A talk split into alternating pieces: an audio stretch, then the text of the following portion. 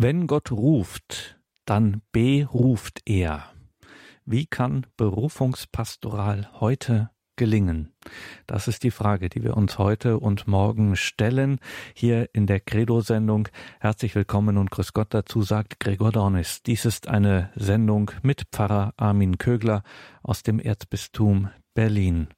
Wir alle sind ja als Getaufte zur Kirche gehörend, das aus dem Griechischen stammende Wort Ekklesia, was ja auch ins Lateinische übernommen wurde, drückt auch wörtlich aus, dass wir Herausgerufene sind.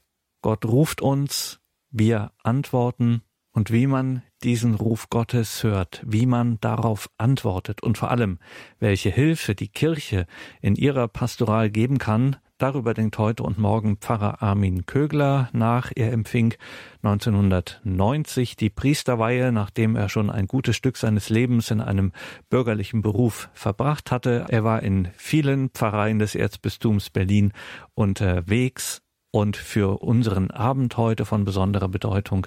Von 2000 bis 2019 war Pfarrer Armin Kögler an maßgeblicher Stelle auch mitverantwortlich für die Berufungspastoral im Erzbistum Berlin mit seinem Namen verbunden, ein besonderes christliches Orientierungsjahr für junge Menschen. Armin Kögler hat selber viele Berufungswege geistlich begleitet. Er weiß, wovon er spricht. Wenn Gott ruft, dann beruft er. Wie kann Berufungspastoral heute gelingen? Pfarrer Armin Kögler. Wenn Gott ruft, dann beruft er. Wie kann Berufungspastoral heute gelingen? Unter diese Überschrift stelle ich diesen Bericht über die Berufungsjahre und die Arbeit in der Berufungspastoral, wie ich sie von 2000 bis 2019 geprägt und vorangetrieben habe. Doch frage ich mich, wie komme ich als Berliner Stadtrandpfarrer dazu, über das Thema Berufungspastoral zu reden?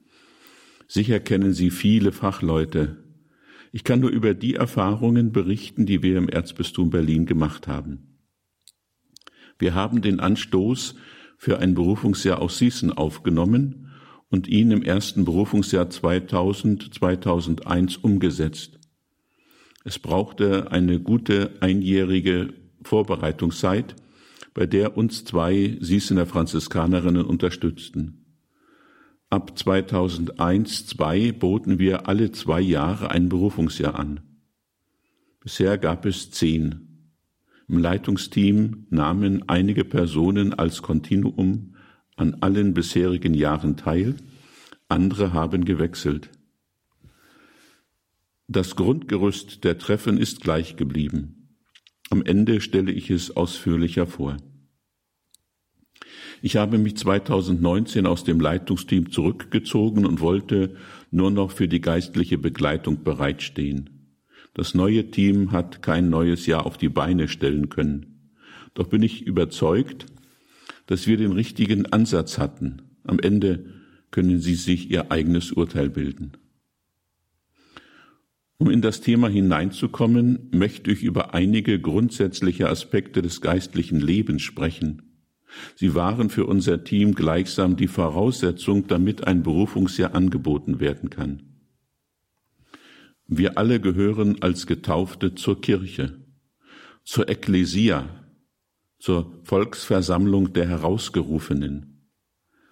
Hans-Urs von Balthasar hat diesen Aspekt in seinen Artikeln Berufung und Berufung neutestamentlich wunderbar herausgearbeitet. Im Rückgriff auf seine Arbeiten hat sich wohl der Ansatz entwickelt, von der Berufung zum Menschsein, zum Christsein, und zum Jüngersein zu reden. Aber ich werde den Eindruck nicht los, dass bei diesem Ansatz etwas getrennt wird, was zusammengehört, nämlich das Christsein und das Jüngersein. Kann ich Christ sein, ohne ein Jünger des Herrn Jesus Christus zu sein? Ich denke nicht. Durch mein Christsein bin ich ein Gerufener. Ich muss auf Gottes Ruf Antwort geben. Erst wenn wir im Leben als Jünger Jesu Antwort geben auf den an uns ergangenen Ruf zum Christsein, kann durch Gott der Ruf in eine tiefere Form der Nachfolge an uns ergehen. Vielleicht soll mit dem Ansatz aber auch ausgedrückt werden, dass es eine Entscheidung für die besondere Form der Nachfolge geben muss, in die Gott ruft. Die grundsätzliche Entscheidung zum Leben aus der Taufgnade, die Nachfolge im Christsein, ist damit nicht gemeint. Vor diesem Hintergrund wäre dann wohl folgende Einteilung besser. Gerufen zum Menschsein, gerufen zum Christsein, gerufen zum Antwortsein. Im Antwortsein wird deutlich, dass echte Berufung immer gelebt wird, im Antwort geben auf den an mich ergangenen Ruf Gottes. Anders geht es nicht. Wenn nach dem Ordenseintritt der Ruf in die Mission folgt, erfordert das ein weiteres Antwortgeben. Das gilt für jeden weiteren Ruf Gottes an uns. Auch das Verlassen einer geliebten lebendigen Pfarrei und die Übernahme eines ruinierten Ladens erfordert dieses Antwortgeben auf den Ruf Gottes. Zur besseren Verdeutlichung bringe ich ein Zitat aus dem Buch Die Wahrheit von George Weigel.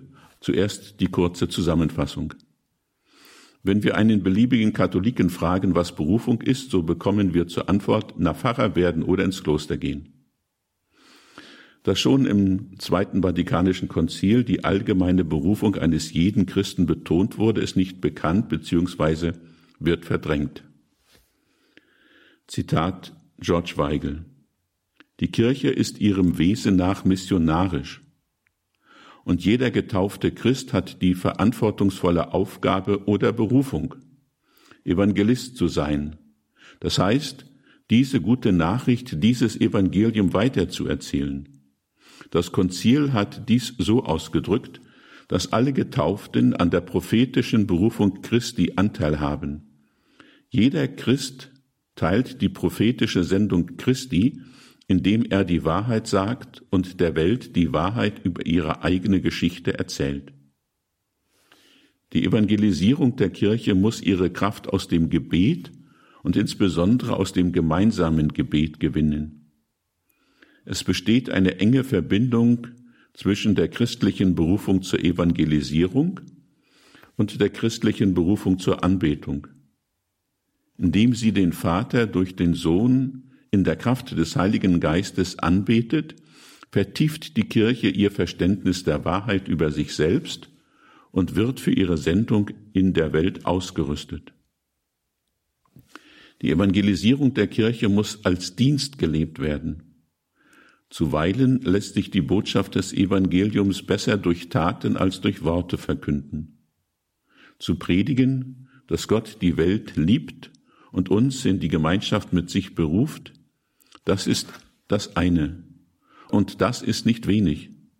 Doch bisweilen ist es wirkungsvoller, diese Botschaft durch Taten zu verkünden, durch ein Leben des Dienstes an den Mitmenschen in der Nachfolge Christi und im Gehorsam gegenüber Christus. Alle Getauften haben Anteil an Christi königlicher Berufung. Jeder Christ ist zu einem königlichen Leben berufen, das im Wesentlichen ein Leben des Dienstes und der Selbsthingabe ist. Unsere Berufung ist der Weg, auf dem jeder von uns sein jeweils spezifisch christliches Zeugnis lebt, um schließlich zu jeder, jener Art von Mensch zu werden, die auf ewig bei Gott sein dürfen. Soweit das Zitat. Zu zwei Punkten dieses längeren Zitates möchte ich je einen Exkurs einschieben an unterschiedlichen Stellen. Deshalb an Sie die Frage, was ist für Sie Anbetung? Wie oft gehen Sie an die Anbetung? Wir hören etwas Musik und Sie denken über diese Frage nach.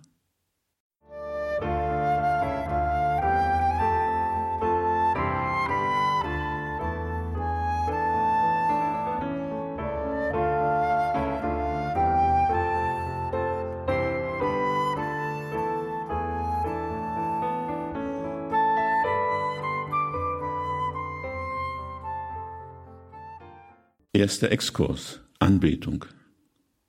An den Beginn muss ich, auch wenn es Sie vielleicht verwundert, eine kurze Einführung in die Lesung des Wortes Gottes, in die Lectio Divina geben. Die Methode der Lectio ist auch für den zweiten Exkurs von Bedeutung. Schon bei den Wüstenvätern finden wir die Elemente der Lectio Divina. Zwar bekommen sie erst im zenobitischen Mönchtum ihre heutige Form, aber die einzelnen Elemente sind bei den Wüstenvätern bereits vorhanden. Da ich hoffe, dass einige von Ihnen die Methode der Lectio Divina bekannt ist, nur die wichtigsten Schritte. Lectio, lesen. Was sagt der Text? Den Text langsam, ruhig, mehrmals lesen. In welchem Zusammenhängen steht er? Wie spricht er von Gott? Wie vom Menschen? Ruminatio. Wiederkäuen. Was sagt der Text mir? Den Text oft wiederholen, hin und her bewegen, ja kauen, bis ich entdecke, was Gott mir durch sein Wort sagen will. Zwischenschritt, Zusammenfassung des bisherigen in einem Satz. Oratio, beten, spontanes Gebet, Lobpreis, Dank, Bitte, auch Klage und Auflehnung, das alles ins Wort heben und vor Gott aussprechen. Contemplatio, Betrachtung. Was bedeutet der Text für mein Handeln? Dem Impuls, den das Wort mir gibt, folgen, ihn konkretisieren in einem Vorsatz für den Tag. Aus der Contemplatio folgt also die Handlung, die Umsetzung ins Leben. Nehmen Sie sich nur einen Vorsatz, der sehr konkret sein soll. In seinem Buch Fremden der Stadt betont Michael Cassie, dass wir zur Lectio Divina Muße brauchen, innere Ruhe ohne jeden Termindruck. Wer die Lectio schnell einmal in eine Zeitlücke schieben will, dem wird sie misslingen. Lesen, besonders die Lectio Divina, darf nicht auf eine Aufgabe reduziert werden, für die neben allen anderen Beschäftigungen noch irgendwie Zeit gefunden werden muss. Um gut zu lesen, bedarf es der Muße. Und Michael Cassie zitiert zur Untermauerung Seneca mit dem Ausspruch, Muße ohne Lesen ist sinnlos. Nun zur Anbetung im engeren Sinn. Sie ist die logische Folge der Lectio und der Contemplatio, also des Lesens, Lectio und des Lebens, Contemplatio des Wortes Gottes. Anbetung ist Begegnung zwischen dem in der Eucharistie gegenwärtigen und auf mich wartenden Herrn und dem Wort Gottes, das durch das Lesen und Leben in mir Fleisch geworden ist. So wird die Anbetung zur Kraftquelle für das Leben. Wie die Lectio Divina die Muße braucht, so braucht die Anbetung das Bleiben am Ort. Als ich einmal eine Anbetungsklarissin fragte, was bei der Anbetung das Wichtigste sei, kam ihre Antwort wie aus der Pistole geschossen den Esel anbinden. Franziskus hat seinen Körper oft Bruder Esel genannt. Die Klarissin erklärte, äußerlich und innerlich am Ort bleiben, auch nicht in Gedanken umherwandern, sich dem aussetzen, der sich mir aussetzt, es ist ja ein sich gegenseitig aussetzen. Ich konnte dreimal für zehn bis vierzehn Tage in einem Anbetungskonvent mitleben, und habe mit den Schwestern zweimal eine Stunde Anbetung gehalten. Meine Erfahrung bestätigt die freche Äußerung. Ja, es ist wichtig, den Esel anzubinden. Wie oft machen wir die Erfahrung, dass es kaum gelingen will, die Gedanken zur Ruhe zu bringen, ins schweigende Dasein von Gott hineinzukommen. Das in mir Fleisch gewordene Wort Gottes, ein wichtiger Akzent der Inkarnation, die dem heiligen Franziskus ja so wichtig gewesen ist. Nicht ohne Grund ist die Anbetung durch die franziskanische Bewegung in die Kirche gekommen. Durch alle Jahrhunderte hindurch hat die Kirche an die bleibende Gegenwart Jesu in den konsekrierten Gaben geglaubt. Immer wurde die Kommunion zu den Kranken und zum Tod Verurteilten getragen, damit sie aus der Begegnung mit dem in der Gestalt des konsekrierten Brotes gegenwärtigen Herrn gestärkt werden. Die Aufbewahrungsorte der Gaben aber waren schlicht und oft nur Eingeweihten bekannt.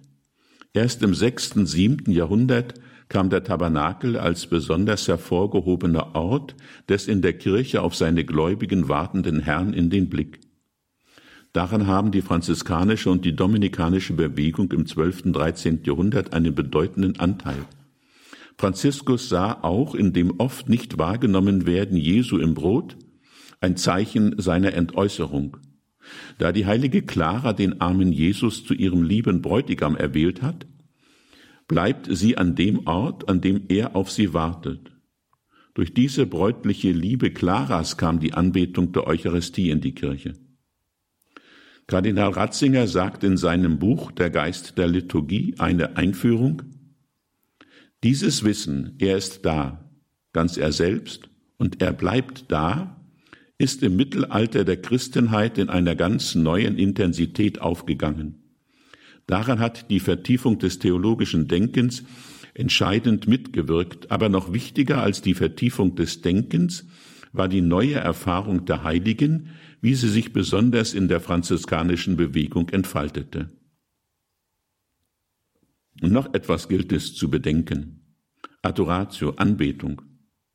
Es gibt die Redewendung, dass er seine Geliebte anbetet oder sie ihren Geliebten.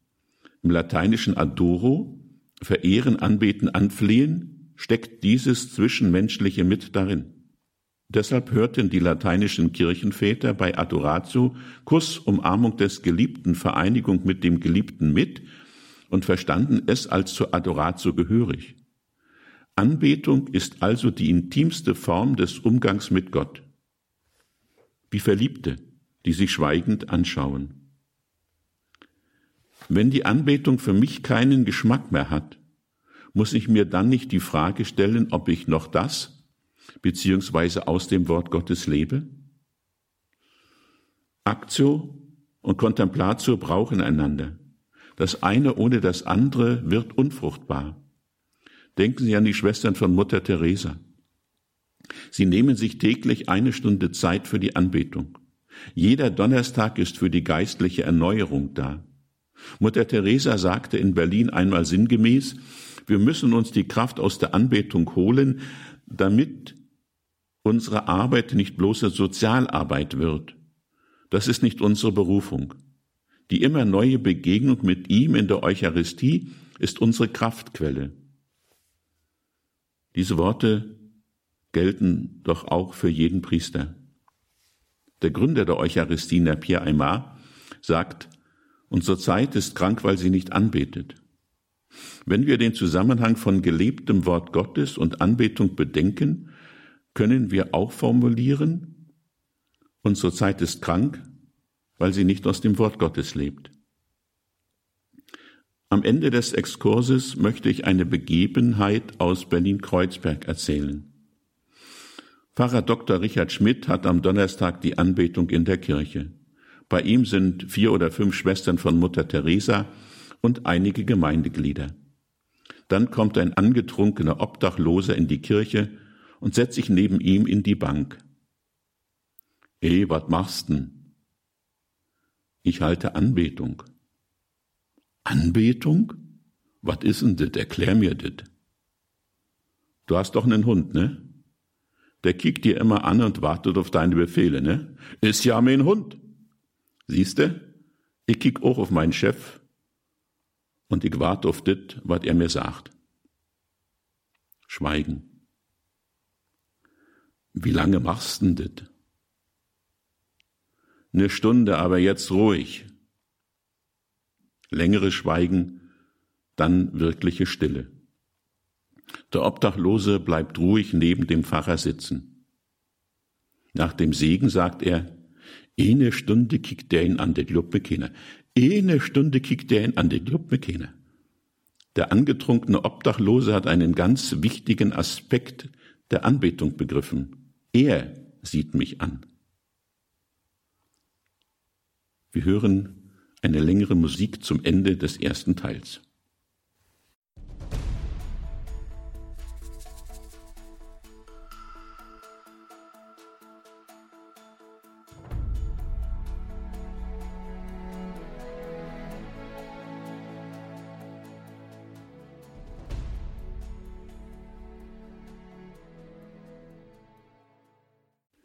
Wir fahren mit dem Vortrag zum Thema Wenn Gott ruft, dann beruft er fort. Bei der Vorbereitung dieses Vortrags fiel mir ein Text aus der Jahresschrift der Kapuziner, Rheinisch-Westfälische Provinz 2006-7 in die Hände. Er trägt den Titel Entschieden berufen. Neue Wege in der Berufungspastoral. Hier eine Zusammenfassung, die teilweise Zitat ist. Die Fülle der Möglichkeiten verschiedener Lebenswege bringt keine Erleichterung, sondern das Gegenteil. Viele werden unfähig, eine Lebensentscheidung zu treffen. Um dem entgegenzuwirken, machen die Kapuziner verschiedene Angebote, die sie interessanterweise unter die Überschrift Praktika stellen. Für die einzelnen Praktika gibt es dann unterschiedliche Namen. Berufspraktikum für Schüler, Treffpunkt Entscheidung, Kloster zum Mitleben, Klosterwochen. Eines der Klöster wurde zum Zentrum für Berufungspastoral. Alle diese Angebote haben ein Grundgerüst, das in drei Punkten zusammengefasst werden kann. Erstens, lernen auf Gott zu hören. Zweitens, Berufungspastoral fängt innen an. Und drittens, alle Berufenen begannen ihren Weg mit einer Entscheidung. Nun gehe ich diese drei Punkte konkreter an. Lernen auf Gott zu hören. Junge Menschen interessieren sich, wenn jemand authentisch seinen Lebensweg mit Gott erzählt. Die Geschichten, die Gott mit einem Menschen schreibt, kann er auch mit denen einer neuen Generation beginnen. Es erstaunt die jungen Leute am meisten, dass wir tatsächlich an den lebendigen Gott glauben und dass dieser Gott mit jedem Menschen etwas vorhat. Die unbestimmte Suche nach dem Lebenssinn und die Überforderung, ihn finden zu müssen, wird aufgehoben in der Erfahrung, dass alles Suchen dem Ruf folgt, mit dem Gott, oft leise, das Leben eines jeden Menschen zur Fülle bringen will. Für viele Jugendliche ist ein solcher Gedanke fremd. Sie haben nie gelernt, mit Gott zu leben. Für Erwachsene steht Gott oft in Konkurrenz zu ihrer Freiheit. Jugendliche können sich kaum noch vorstellen, dass Gott sie einfordert. Beide Erwachsene wie Jugendliche müssen lernen, dass Gott keinen unterwürfigen Gehorsam will, sondern ein Hören in Freiheit, das aufrichtet. Deshalb an dieser Stelle die Frage, was ist für Sie Gehorsam? Auch diese Frage wollen wir bei etwas Musik bedenken.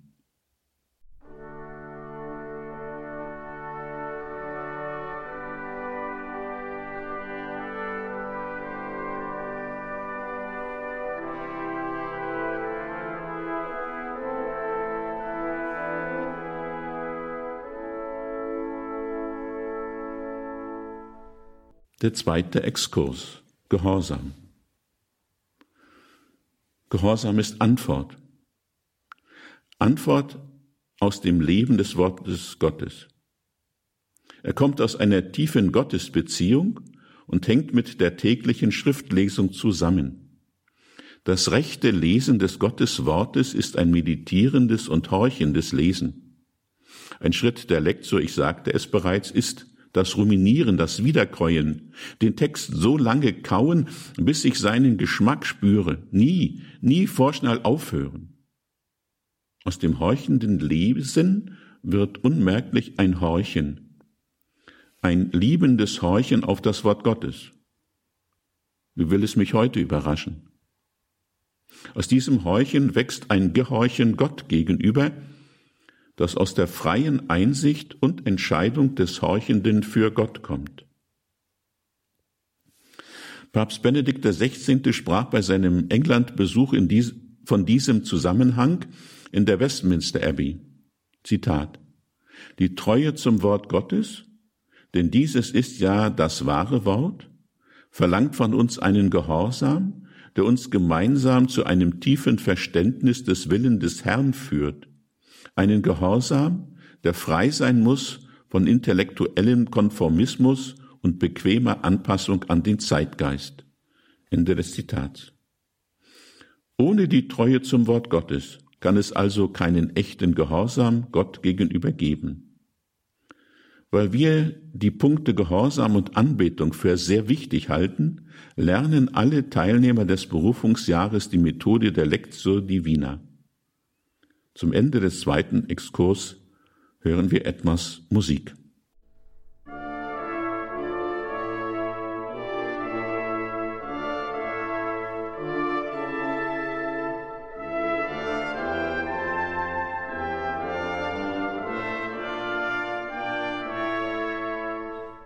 Nun weiter mit dem Punkt Berufungspastoral fängt innen an.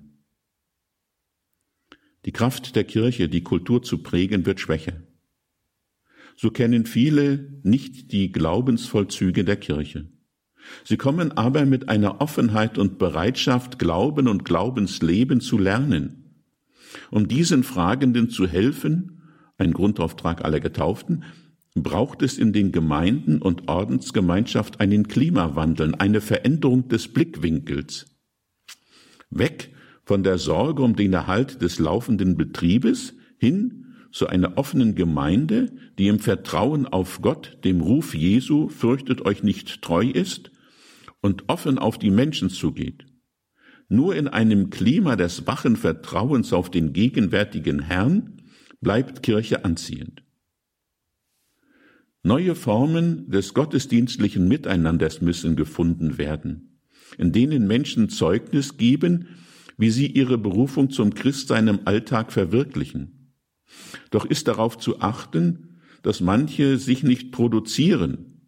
Es geht nicht um Selbstdarstellung, sondern um das Zeugnis für Gott, um Gottes Lob also. Die Gemeinden müssen sich auch ohne Hauptamtliche zu Gebet und Andacht treffen.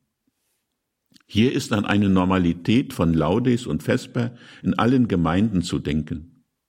Man sollte auch die altbewährten Formen nicht vergessen, Kreuzweg, Maiandacht, Rosenkranz.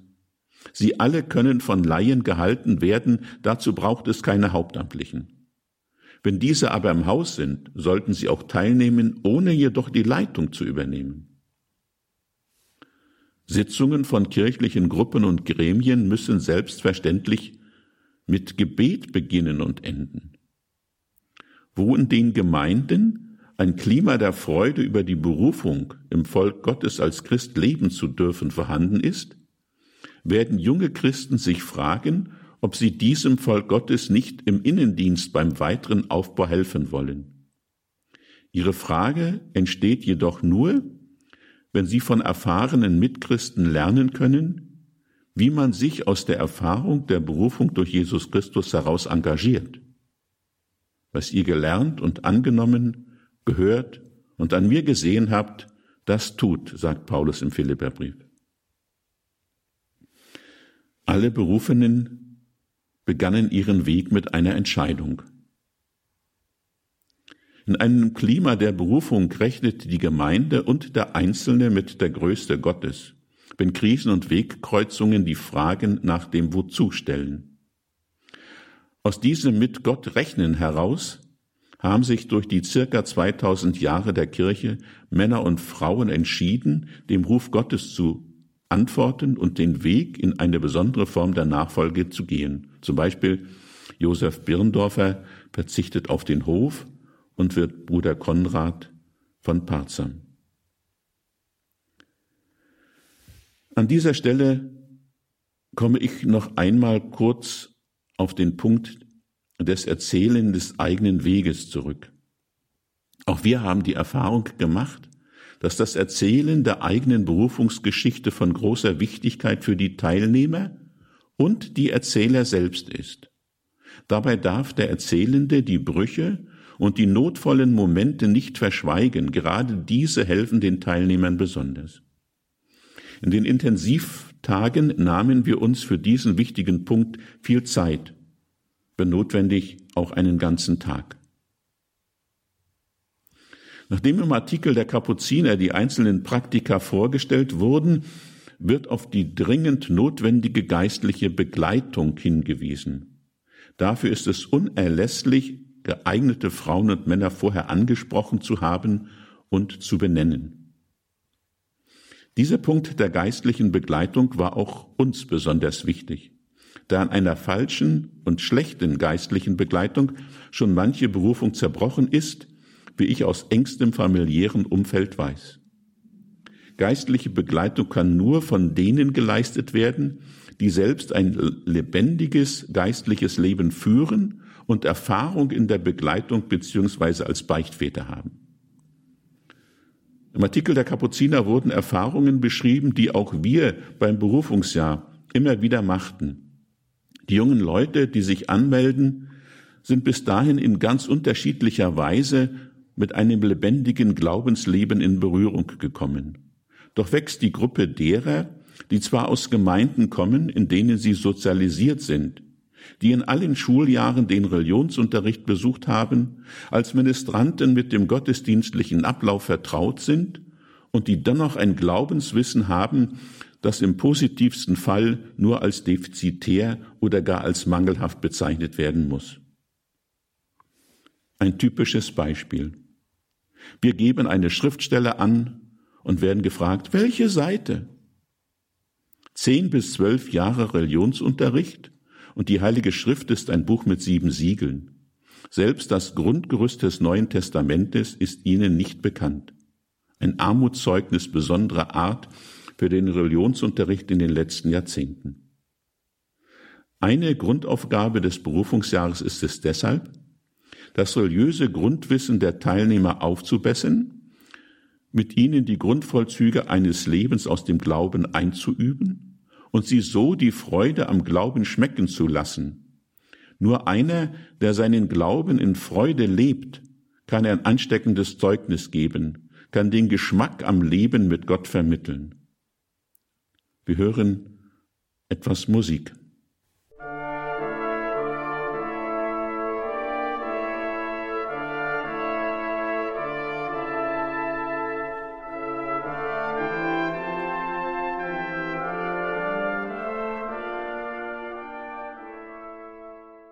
Damit dieses den Geschmack am Leben mit Gott vermitteln wachsen kann, gibt es beim Berufungsjahr grundsätzliche Elemente, zu deren Einhaltung sich die Teilnehmer verpflichten. Mit dem Kommen zum zweiten Treffen übernahmen sie diese Verpflichtungen, dazu gehörten. Erstens, verpflichtende Teilnahme an allen Treffen.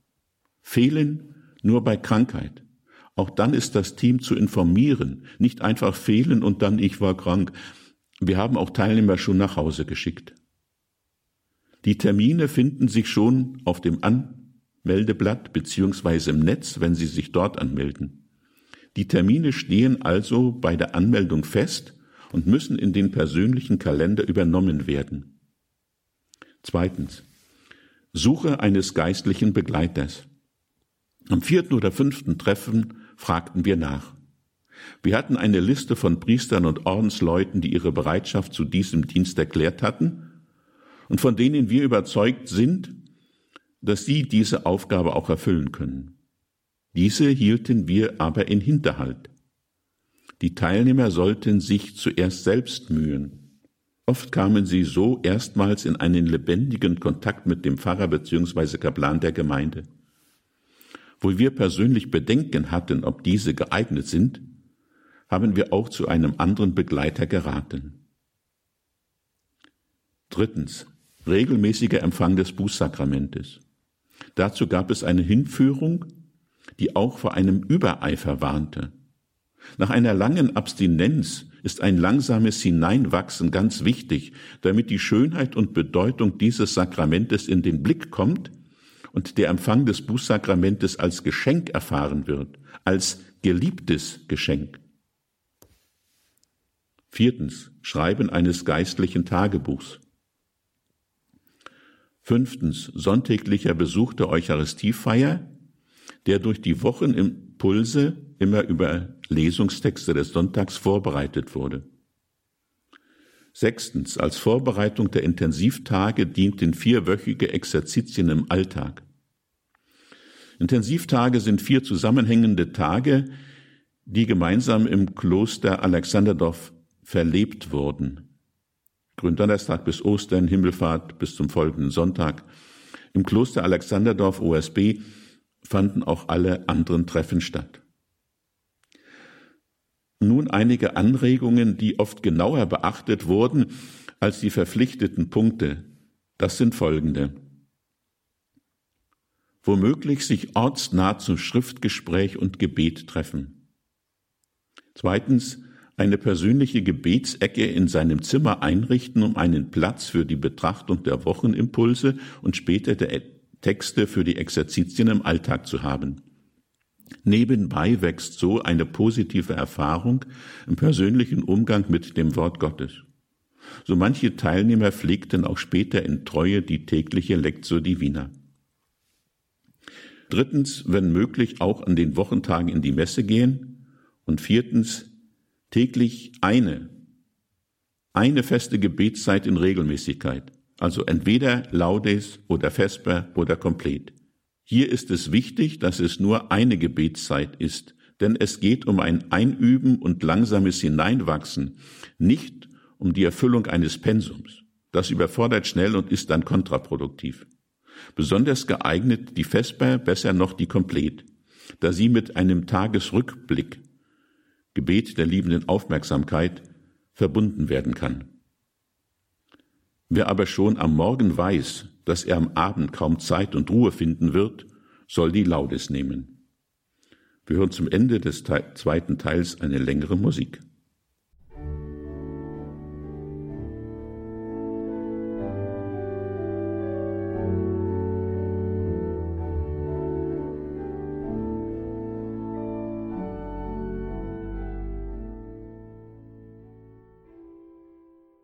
In der heutigen Credo-Sendung hörten Sie Pfarrer Armin Kögler aus dem Erzbistum Berlin. Er sprach in einem ersten Teil über die Frage, wie kann Berufungspastoral heute gelingen. Er selber hat knapp zwei Jahrzehnte Erfahrung mit einem Berufungsjahr, das auch hier in seinen Gedanken eine besondere Rolle mitgespielt hat, die Erfahrungen, die er hier gesammelt hat. Liebe Hörerinnen und Hörer, morgen gibt es noch weitere Gedanken und morgen können Sie dann auch hier in der Sendung sich einbringen. Morgen werden wir dann Pfarrer Armin Kögler live zuschalten und er wird sich Ihren Fragen stellen. Also morgen Abend dann eine Live-Sendung, wo Sie mit Pfarrer Armin Kögler ins Gespräch kommen können. Danke für heute. Hier folgt jetzt um 21.30 Uhr die Reihe Nachgehört. Danke für alles, für Ihre Verbundenheit mit Radio Horeb, dass Sie unsere Arbeit, diese Gebetsgemeinschaft hier möglich machen. Einen gesegneten Abend und eine behütete Nacht wünscht Ihr Gregor Dornis.